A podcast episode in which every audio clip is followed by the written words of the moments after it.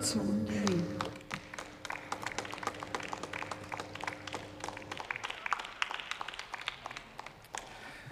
Frau Präsidentin, meine Damen und Herren! In der Anhörung zum Bevölkerungsschutz im Innenausschuss am Montag haben uns die Hilfsorganisationen im Vorfeld der Haushaltsberatungen wieder einmal mit bemerkenswerter Zurückhaltung vorgetragen, wo es gerade hakt.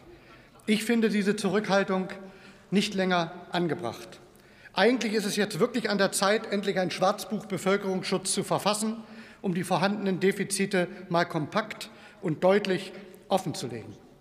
Zum Inhalt haben wir klare Vorstellungen. Erstens Kapitel 1 Technisches Hilfswerk.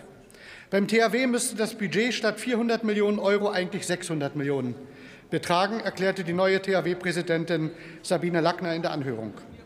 Dass das THW dann auch noch mit 80 Millionen Euro mehr an Mietausgaben rechnen muss, die an die Bundesanstalt für Immobilienaufgaben, also an den Bund, zurückfließen, ist schlichtweg absurd.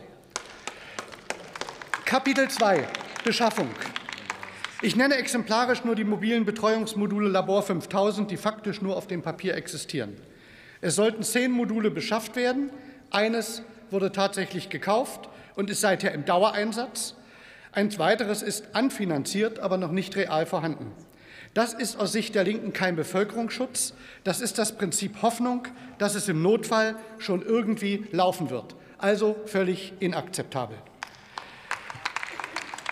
Kapitel 3 Helfergleichstellung.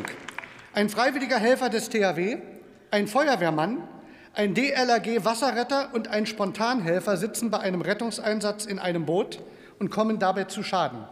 Für jeden dieser Menschen, denen dasselbe passiert, existieren andere Zuständigkeiten, Ansprechstellen und oft jahrelange Verfahren, um eine Versorgung oder Entschädigung zu erhalten.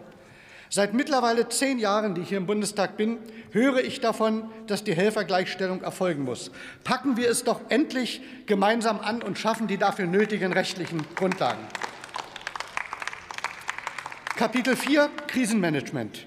In Kommunen, Ländern oder im Bund fehlen Krisenmanager, ausgebildete hauptamtliche Personen, die Krisenstäbe aufbauen und leiten, die regionale Strukturen kennen und die Katastrophenlage überblicken.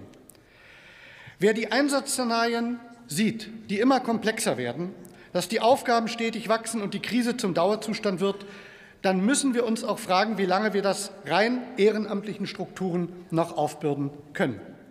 Meine Damen und Herren, das Schwarzbuch Bevölkerungsschutz bräuchte noch viele weitere Kapitel.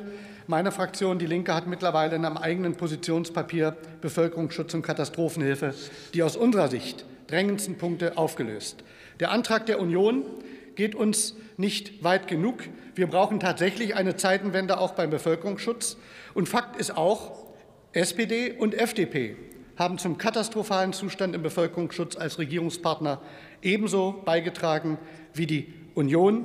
Und wenn wir im nächsten Jahrzehnt wirklich etwas bewegen wollen, dann wird die eine Milliarde Euro pro Jahr, die CDU und CSU jetzt fordern, dafür definitiv nicht ausreichen. Herzlichen Dank.